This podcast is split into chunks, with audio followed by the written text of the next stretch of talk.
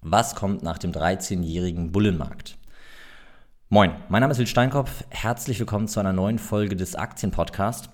Und in dieser Folge möchte ich mit dir darüber sprechen, was eigentlich nach dem 13-jährigen Bullenmarkt am Aktienmarkt ähm, kommt. Und im Prinzip muss man sich klar machen, dass wir seit Ende 2009 einen Bullenmarkt ähm, im Bereich der Aktien haben.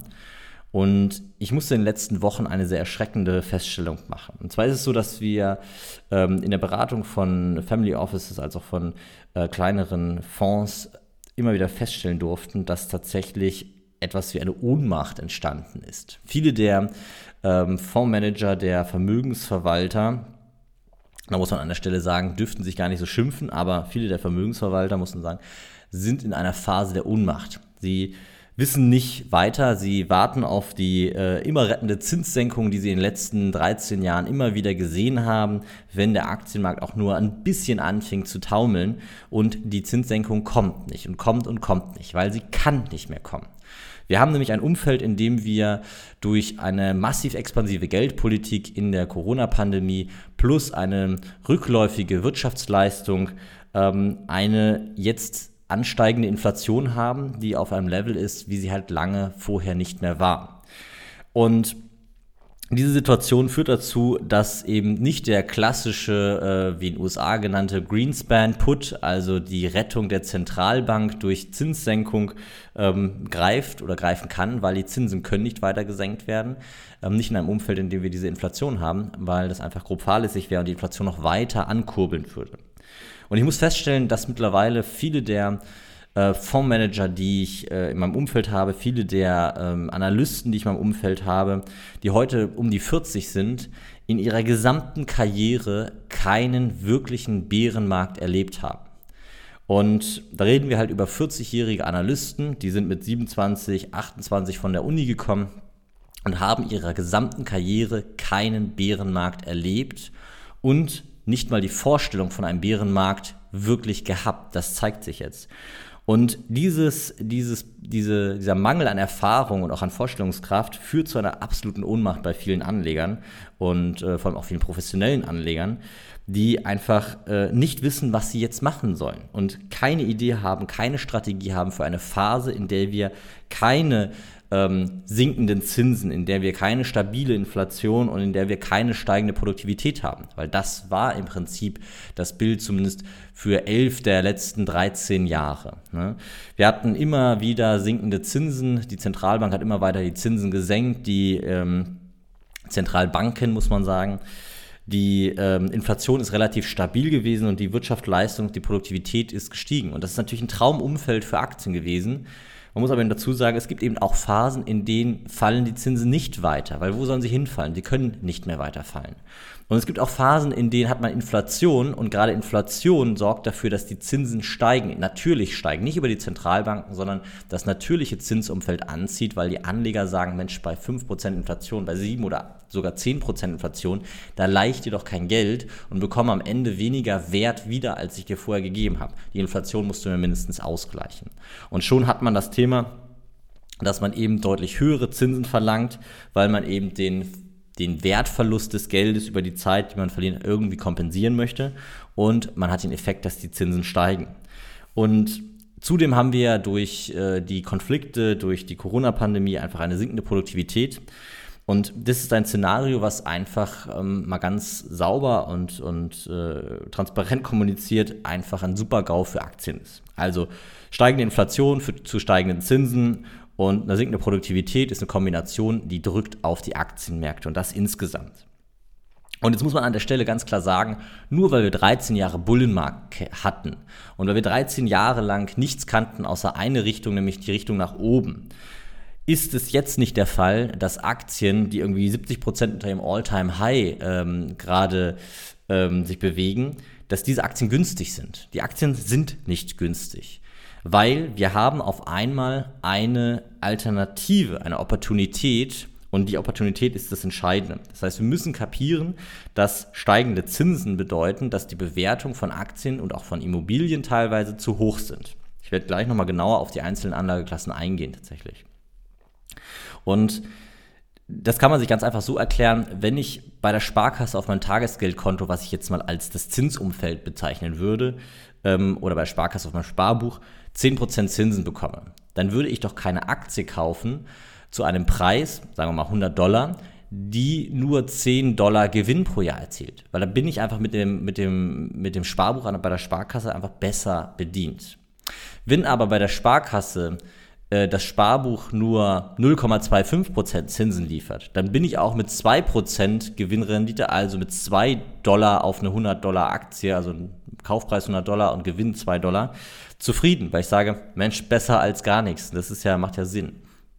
Das heißt, was passiert? Die Aktie, die vorher in dem 10%igen Zinsumfeld 10 Dollar Gewinn gemacht hat und 100 Dollar gekostet hat, steigt in einem 2%igen Zinsumfeld um Faktor 5. Und genau dieser Effekt ist der entscheidende Effekt gewesen, der in den letzten, man kann eigentlich sagen, letzten 40 Jahren dem Aktienmarkt einen massiven Rückenwind und auch dem Anleihenmarkt einen massiven Rückenwind gegeben hat. Weil wir haben im Prinzip seit äh, dem Zinshoch, je nachdem welchen Zins man sich anguckt, aber seit dem Zinshoch in den 80er Jahren, der teilweise bei 15 Prozent lag, teilweise sogar drüber, haben wir im Prinzip ein immer weiter fallendes Zinsumfeld gehabt und das für die letzten 40 Jahre. Und dieser fallende Zinsum, äh, dieses fallende Zinsumfeld hat dazu geführt, dass viele Marktteilnehmer gar nicht in der Lage sind, richtige Bewertungsmodelle aufzubauen. Das heißt, ich stelle immer wieder fest, dass Marktteilnehmer ähm, Aktien per Discounted Cashflow, also per abgezinsten Zahlungsstrom, bewerten wollen, aber das Zinsumfeld vollkommen unberührt und unbewertet lassen. Und das macht gar keinen Sinn, weil ich kann nicht Aktien bewerten, ohne das Zinsumfeld zu berücksichtigen. Weil das Zinsumfeld, das risikolose Zinsumfeld, das gesamte Zinsumfeld ist die Alternative zur Aktie und vielleicht sogar die risikoärmere und besser verzinste Alternative. Und dann wähle ich eben die Anleihe statt der Aktie. Man muss eben dazu sagen, dass dieses Fallen des Zinsumfelds ähm, immer ein positiver Effekt war. Das heißt, man konnte noch so schlechten Discounted Cashflow-Ansatz äh, verfolgen, das heißt, einen abgezinsten Zahlungsstrom von Unternehmen durchführen und irgendwie hat jahrelang der fallende Zins die Bewertung weiter in die Höhe getrieben und meine Analyse musste gar nicht besonders gut funktionieren. Und das Erschreckende ist wirklich, dass ich mittlerweile im professionellen Bereich feststelle, dass viele der Akteure gar nicht mehr in der Lage sind, wirkliche Bewertungen durchzuführen, weil sie einfach nichts anderes kennen als ein fallendes Zinsumfeld mit, mm, ja, mit steigenden Aktienkursen, immer wieder die rettende äh, Zentralbank, die die Zinsen weiter senkt, die Geld, ähm, ähm, die, die Notenpresse quasi anschmeißt und das Ganze bei einer stabilen Inflation. Und jetzt auf einmal, ganz plötzlich, völlig unerwartet, muss man an der Stelle sagen, nein, Ironie off, nicht unerwartet, sondern eigentlich mit Ansage, weil wir haben in der Corona-Pandemie die Geldmenge so massiv ausgeweitet bei einer stagnierenden bzw. sinkenden Produktivität. Und es hat eigentlich nur eins gefehlt, und zwar eine Anschubinflation. Das heißt, es gibt einfach einen Effekt, der in der Realität festzustellen ist, dass man so etwas wie eine Anschubinflation braucht. Ein Ereignis, was irgendwie den Leuten klar macht, hey, jetzt gibt es Inflation. Und dann geht auf einmal die Inflationsspirale los. Und diese Anschubinflation, die würde ich sagen, ist durch die Ukraine und die steigenden Energiepreise, den Ukraine-Konflikt und die steigenden Energiepreise ähm, im Prinzip gekommen. Und jetzt haben wir auf einmal diese Anschubinflation und die Inflation legt los. Und holt all das auf, was im Prinzip in den letzten Jahren nicht an Inflation gekommen ist. Und auf einmal sind die Aktien ähm, in einem Umfeld steigender Zinsen nicht mehr die, die beste, das beste Investment. Und das ist einfach eine Sache, die ich auch, und da muss ich an der Stelle mal alle Kollegen, die irgendwie im Internet äh, über das Thema Geld sprechen, alle Blogger und äh, Finanzexperten, Anführungsstrichen, ähm, die immer wieder den, den passiven Ansatz, das passive Investment in Aktien als das Allerheilmittel verkaufen, den muss ich an der Stelle sagen, ich bin nicht eurer Meinung. Weil Aktien haben ein, in 70 Prozent der Zeit, wenn man sich die letzten 100, 150 Jahre Börsengeschichte anguckt, in 70 Prozent der Zeit haben Aktien ähm, einen großen Vorteil und sind das beste Investment. Nämlich immer dann, wenn die Zinsen stabil sind oder fallen, wie die letzten 40 Jahre, immer dann, wenn die Inflation in, im Rahmen sich hält und immer dann, wenn die Produktivität zunimmt, dann sind Aktien ein tolles Investment. Das Beste, was man finden kann. Aber es gibt eben Phasen, in denen steigen die Zinsen. Und diese Phase, die ist nicht zum ersten Mal in der Geschichte, sondern es gibt diese Phase, kann man sich sehr gut angucken, ähnlich wie wir sie jetzt haben, mit einer steigenden Inflation, einhergehende steigende Zinsen von ungefähr 1965 bis 1985. Und wenn man sich da real die Entwicklung von Aktien anguckt, dann gibt es dort keine wirkliche reale Entwicklung. Es gibt eine nominale Entwicklung, das heißt, der Wert ist weiter nach oben gegangen, aber nein, sorry, der Preis ist weiter nach oben gegangen, aber der Wert ist nicht weiter nach oben gegangen, weil das Geld in der Zeit inflationiert ist. Und dieses Szenario ist ein Szenario, was nicht zum ersten Mal entsteht, aber was die letzten 40 Jahre nicht da war. Und nur weil die letzten 40 Jahre ein passives Investment in einem fallenden Zinsumfeld, muss man dazu sagen, ähm, gut funktioniert hat, heißt das noch lange nicht, dass das immer gut funktioniert. Und deswegen muss ich an der Stelle einfach mal ähm, diese Folge hier aufnehmen und da so drüber sprechen. Ich bin nicht der Meinung, dass eben der klassische Buy-and-Hold-Ansatz 100% in Aktien die richtige Lösung ist. Es ist sicher nicht die schlechteste Lösung und es ist besser als nichts zu tun. Aber es ist um Gottes Willen keine gute und keine besonders clevere Lösung. Und ich bin es auch ein bisschen leid, diese, ähm, diese Thematik immer wieder an der Stelle ähm, ansprechen zu müssen, dass es eben abhängig ist von den makroökonomischen Einflussfaktoren, ob Aktien ein tolles Investment sind. Und genau das ist das Entscheidende, was wir heute haben, dass eben die Makroökonomie nicht auf Seiten der Aktien ist und dass die Aktien eben auf einmal nicht besonders gut funktionieren. Und dieses Szenario muss man einfach begreifen. Und jetzt komme ich wieder zurück auf meinen Anfang. Ich stelle fest, dass viele der Marktakteure, auch der professionellen Marktakteure und an der Stelle, die, die sich hier angesprochen fühlen und mit mir gearbeitet haben, keine persönliche Attacke an der Stelle. Trotzdem muss ich sagen, dass viele der professionellen Marktakteure mit Anfang 40 nicht in der Lage sind, eine vernünftige Strategie für die Geldverwaltung aufzubauen, die eben unter einem solchen Szenario, wie wir es aktuell haben, mit steigenden Zinsen, beziehungsweise steigender Inflation, steigenden Zinsen, stagnierender Produktivität, ähm, eine vernünftige Strategie auf die Beine zu stellen. Und an der Stelle möchte ich zwei, drei Impulse geben, die man ähm, geben kann, um irgendwie sein Portfolio besser aufzustellen. Und zwar der erste Impuls ist, dass nicht jede Branche von den Aktien gleich unter diesem Umfeld leidet. Wir haben eine Auswertung gemacht, die ähm, seit den 30er Jahren, also im Prinzip äh, ja nicht ganz 100 Jahre, sagen wir mal 90 Jahre ähm, Börsenhistorie umfasst und haben uns angeguckt, welche Branchen unter einem einerseits steigenden Zinsumfeld sich äh, besser und schlechter verhalten. Und es ist eine Sache rausgekommen, nämlich, dass im Prinzip alle Branchen in einem steigenden Zinsumfeld schlechter abschneiden als in einem fallenden Zinsumfeld. Das ist auch kein Wunder. Bis auf eine Branche, nämlich die Energiebranche. Die Energiebranche liefert Monat für Monat, also die durchschnittliche monatliche Rendite in einem fallenden Zinsumfeld ist identisch mit der durchschnittlichen monatlichen Rendite in einem ähm, äh, steigenden Zinsumfeld. Das heißt, man kann sagen, der Energiesektor interessiert sich nicht für Zinsen. Das zweite ist, dass man sich die Inflation anguckt und angucken kann, ob die Inflation quasi unterm Strich einen äh, Einfluss auf verschiedene Branchen hat. Und da kann man auch sagen, ja, auch dort gibt es einen Einfluss und nicht alle Branchen leiden gleich stark unter Inflation. Es gibt drei Branchen, die weniger stark unter Inflation leiden. Nämlich einerseits die nicht zyklischen Konsumgüter, andererseits die Versorgerwerte und als dritte Branche wieder der Energiesektor.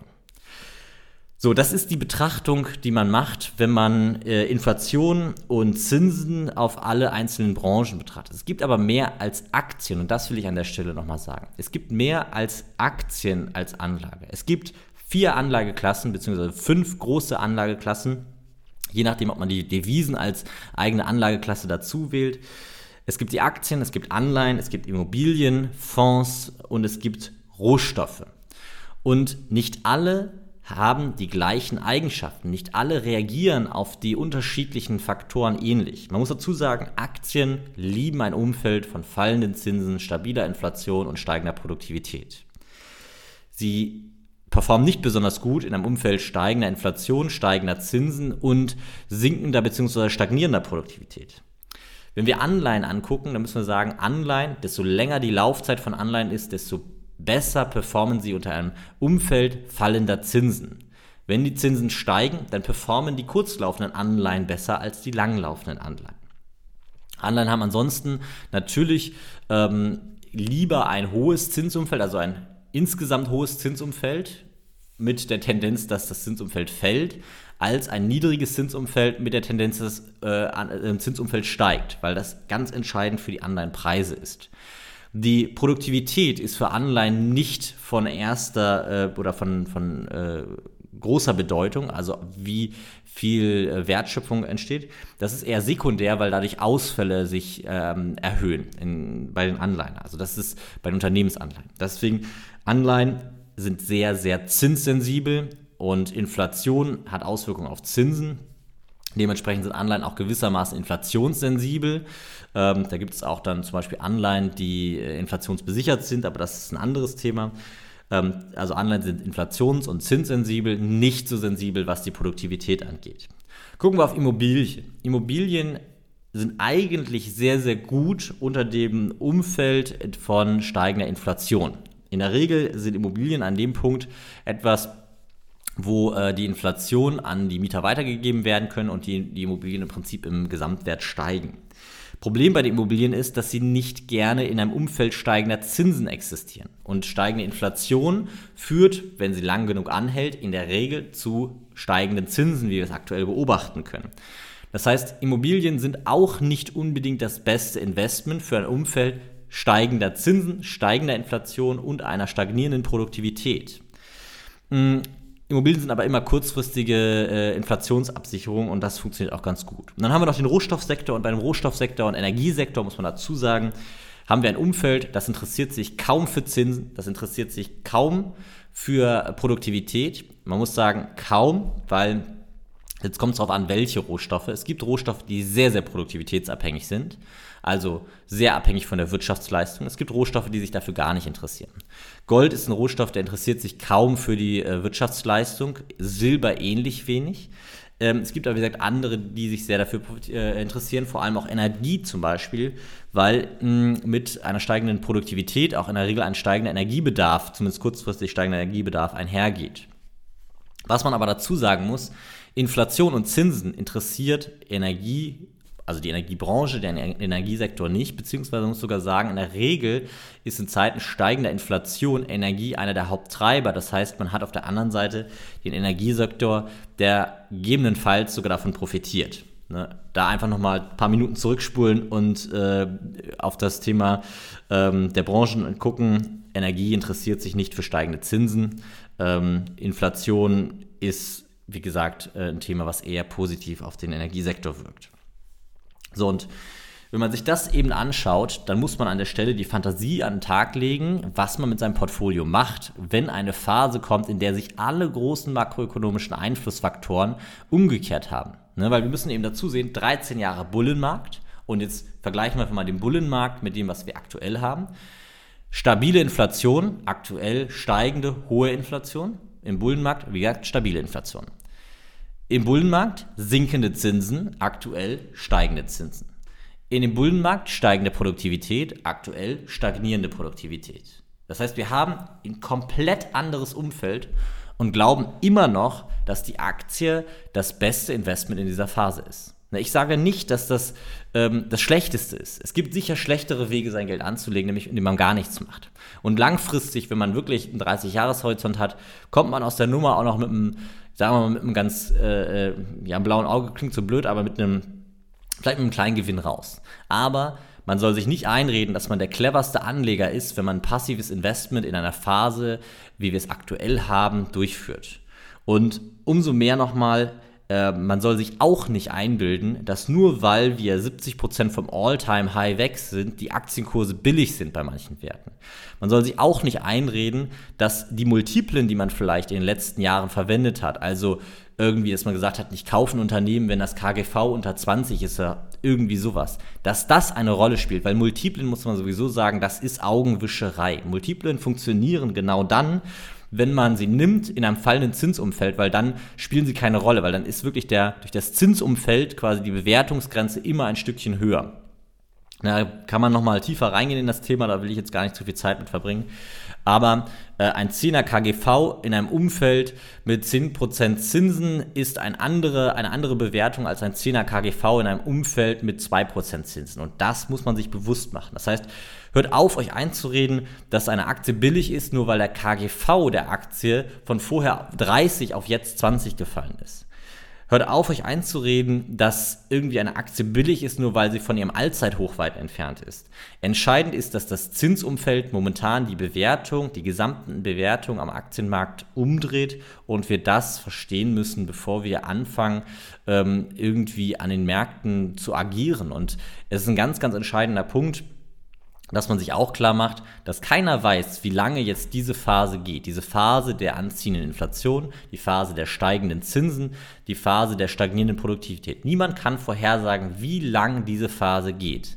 Aber sie kann lange gehen. Weil wir haben gesehen, von 1965 bis 85 hatten wir eine Phase, die wieder zu unterteilen ist, mehrere kleinere Phasen, die ähnlich begonnen hat und als ähnlich schlechte Entwicklung ähm, im Aktienmarkt oder zumindest mal dahingenommen werden kann als ähm, eine Option, ein Szenario einer ähnlich schlechten Entwicklung im Aktienmarkt, wie wir es aktuell gerade beobachten können. Und das ist erst der Anfang. Das heißt, es kann sein, dass man dort 20 Jahre im SP 500 100 investiert gewesen ist und kaum eine Rendite, inflationsbereinigt kaum eine Rendite erzielt hat.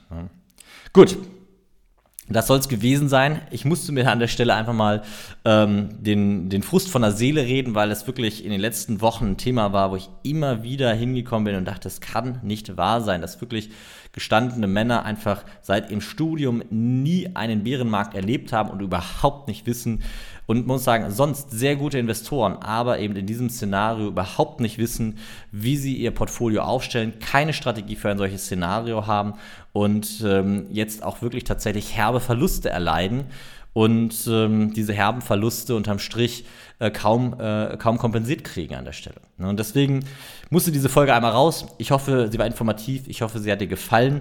Und ähm, falls du das Thema Aktienbörse Finanzen, ich nenne es Portfolio-Management für dich, ähm, falls das Thema für dich interessant ist und das Thema, ähm, sage ich mal, vertiefen möchtest, kann ich gerne gucken, ob ich dir dabei helfen kann. Wenn da Interesse besteht, einfach mal einen Termin buchen unter finance.academy/termin und dann können wir ganz unverbindlich mal schauen, inwieweit ähm, du Hilfe brauchst und inwieweit ich dir helfen kann, da gegebenenfalls dein Portfolio ähm, der Situation angepasst aufzustellen. Ich bedanke mich fürs Zuhören. Bis zum nächsten Mal. Ciao.